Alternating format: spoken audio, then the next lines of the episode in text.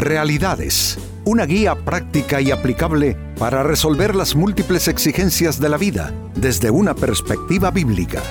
Con nosotros, René Peñalba.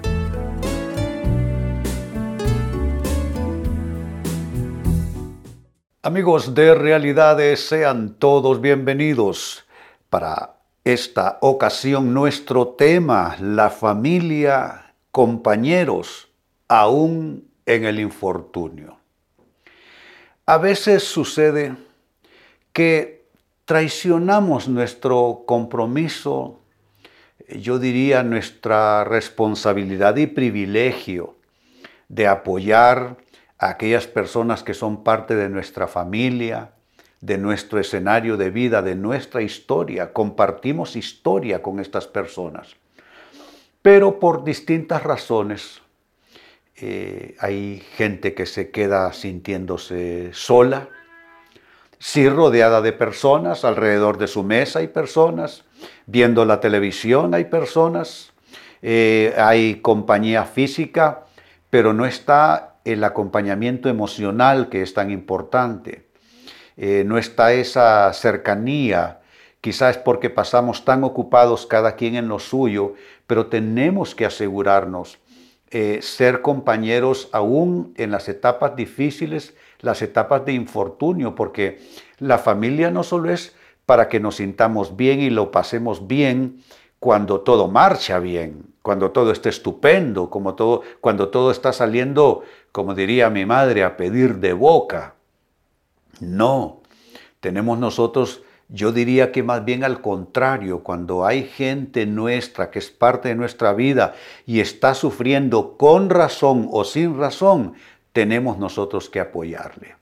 Así es que con esto tiene que ver nuestro tema, la familia, compañeros, aún en el infortunio. Y encuentro en la Biblia un hermoso ejemplo. Dice en el primer libro de Samuel capítulo 22 versos 3 y 4, de allí se dirigió a Mizpa, en Moab, y le pidió al rey de ese lugar, deja que mis padres vengan a vivir entre ustedes hasta que yo sepa, eh, hasta que yo sepa lo que Dios quiere de mí. Fue así como dejó a sus padres con el rey de Moab y ellos se quedaron allí todo el tiempo que David permaneció en su refugio. David está en una cueva se está escondiendo de sus enemigos, está confundido, está atribulado, su familia vienen a visitarlo y vienen a solidarizarse con él. Pero él responsablemente, sabiendo en qué clase de infortunio él está, no puede permitir que su familia eh, eh, tenga ese riesgo que él está teniendo y entonces va y se dirige al rey de ese lugar y les suplica que permita a sus padres vivir ahí entre ellos hasta que, hasta que yo sepa lo que Dios quiere de mí, dice. Qué lindo. Y, y concluye el texto diciendo que el rey de Moab así lo hizo y se quedaron allí, se refiere a su familia todo el tiempo que David permaneció en su refugio. Qué hermoso es cuidar unos de los otros en la familia, ¿no es cierto? Preocuparnos unos por otros, comprometernos unos con otros, eh, realmente fortalecer nuestros vínculos, no en tiempo de paz, porque en tiempo de paz es fácil llevarnos bien, no en tiempos de dificultad, en tiempos de escasez económica, en tiempos de paro laboral, en tiempos de enfermedad, en tiempo de a veces en la familia alguien activa una crisis con una mala decisión que tomó.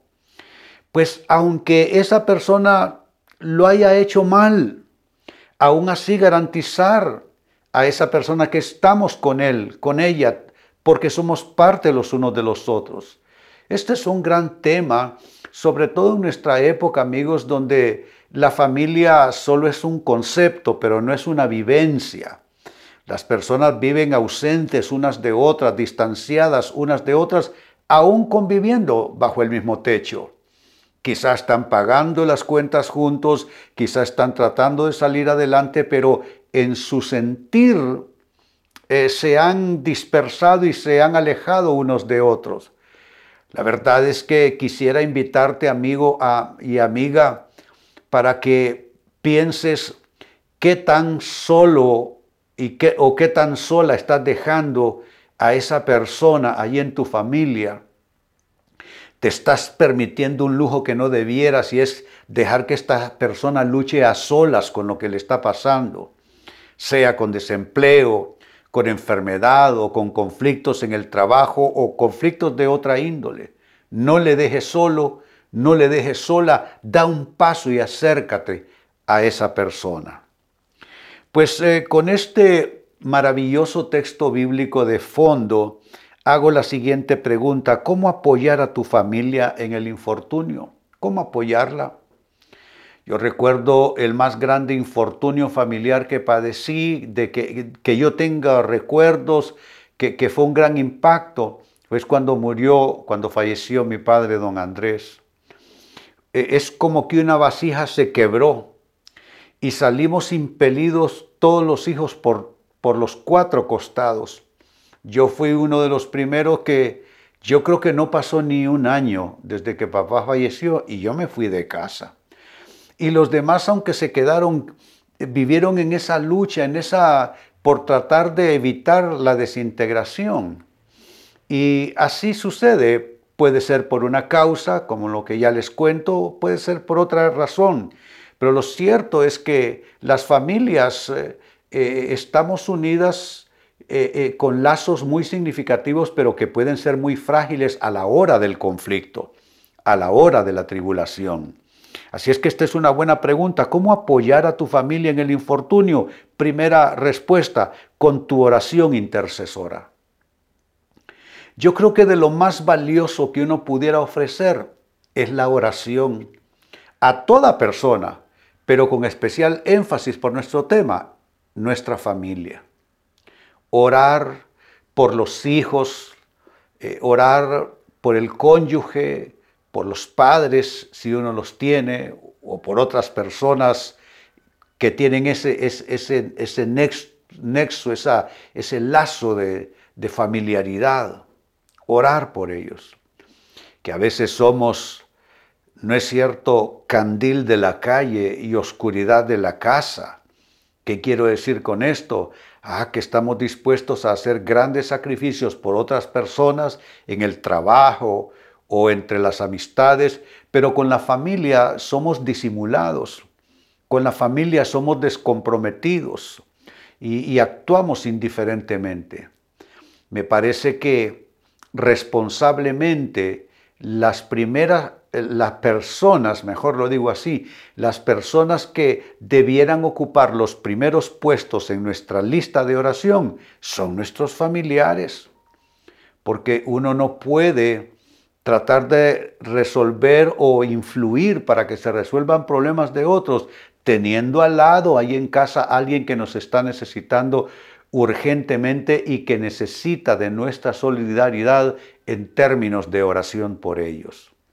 Se le llama intercesión a ese tipo de oración porque es ponerse uno en la brecha para presentar el caso, la necesidad a Dios por aquella persona que quizá no tiene ya las fuerzas para pedir o no tiene ya la, fuerza, la, fe para esperar buenos resultados. Entonces es ahí donde nuestra oración eh, eh, cobra una gran importancia. Entonces dije, ¿cómo apoyar a tu familia en el infortunio? Con oración intercesora. Es la primera respuesta y es prioridad. Segunda forma de hacerlo, con consuelo sin reproche. Pero noten que no solo digo consuelo, digo consuelo sin reproche. ¿Por qué? Ah, porque puede ser que esta persona esté en una crisis provocada por ella misma. Porque hay tormentas en la vida humana que se activan solas, no lo provocamos, tampoco lo merecemos, pero se activó el problema. Pero hay problemáticas que se, se, activan, se sueltan por decisiones equívocas que toman las personas, asociaciones de vida erróneas. Entonces, Si tú estás consciente que en tu familia hay problemas, pero fueron provocados o causados por las malas decisiones y pésimas actuaciones de alguno de ellos en la familia, tú consuélale, que sea un consuelo sin reproche. Reprochar, ¿y, qué vas a resolver con un reproche? Nada, solo vas a lograr que esta persona se sienta más mal de lo que ya se está sintiendo y vamos, que eso no es bendición para nada, en ninguna manera. Tampoco el reproche resuelve nada. Me gusta ese texto en la Biblia que dice, si alguno tiene falta de sabiduría, pídala a Dios, el cual dará abundantemente y sin reproche. Debemos imitar a Dios. No le, no le estrujemos en la cara a una persona sus errores. No le reprochemos, no la humillemos ya suficiente humillación tiene con el error que ha cometido. Entonces nosotros no agravemos su situación. Y esta entonces es otra forma de apoyar a tu familia en una situación de infortunio con consuelo sin reproche. Sigo sumando respuestas. ¿Cómo apoyar a tu familia en el infortunio? Número tres, con servicio solidario. Servir a la persona que está abrumada. Qué lindo es eh, decirle cómo te sientes esta mañana. ¿Dormiste bien? ¿Qué puedo hacer por ti hoy? ¿Quieres que te ayude con esto? ¿Quieres que te ayude con lo otro? ¿Cómo has estado? ¿Te sientes mejor? En fin, e, es, un servicio, como estoy diciendo, solidario. Y digo solidario porque eh, solo servir eh, como que queda a medias. ¿Por qué? O puede quedar incompleto. ¿Por qué? Porque hay quienes sirven, pero sirven con mala cara. Hay quienes sirven, pero con cara de pocos amigos con, un semblante de estar molesto. Entonces, si me vas a servir con la cara que tienes, mejor date la vuelta y, y no me busques, no me digas que me vas a servir. Porque la implicación de servir a una persona y hacerlo realmente bien es que ese servicio tiene que ser solidario. No sé si han notado el calificativo que va acompañando cada acción. Dije en primer lugar oración intercesora. Digo porque hay quienes oran y dicen, Señor, y eh, castígalo, Señor, disciplínalo, Señor, corrígelo. Si Dios lo va a corregir, pues que sea cosa de Dios. Pero tú ora con intercesión más bien a su favor. El otro calificativo a la acción es, dale consuelo, pero sí, consuelo sin reproche. Y a eso le sumamos tres, servicio solidario. Entonces tiene esos calificativos que le dan, yo diría, una virtud mayor a la acción, que sea un espíritu de intercesión, que sea un consuelo sin reproche y que sea, si le vas a servir, que sea un servicio solidario. Solidario. Es un servicio que va a abrazar completamente a la persona en su frustración, en su angustia, en su tristeza. Y número cuatro, cómo apoyar a tu familia en el infortunio. Hazlo con fe esperanzadora. La fe, si no trae esperanza o no viene asociada con la esperanza, dudo que sea fe. Mire lo que es la fe. Es la certeza de lo que se espera y la convicción de lo que no se ve, no de cosas malas. En todo caso no sería fe, sería fatalismo. Pero si tú estás esperando buenas cosas, entonces tú comunícale eso a la persona en tu familia que está sufriendo, que vienen mejores días, que lo mejor está por venir, que la situación va a mejorar, que Dios es bueno, que Dios va a mostrar su fidelidad. Es la manera de hacerlo. Vuelvo a mi texto de origen, primer libro de Samuel, capítulo 22, versos 3 y 4. Dice, de allí se dirigió a Mispa en Moab y le pidió al rey de ese lugar Deja que mis padres vengan a vivir entre ustedes hasta que yo sepa lo que Dios quiere para mí. Fue así como dejó a sus padres con el rey de Moab y ellos se quedaron allí todo el tiempo que David permaneció en su refugio. ¿Qué es esto? Es un hombre protegiendo a su familia.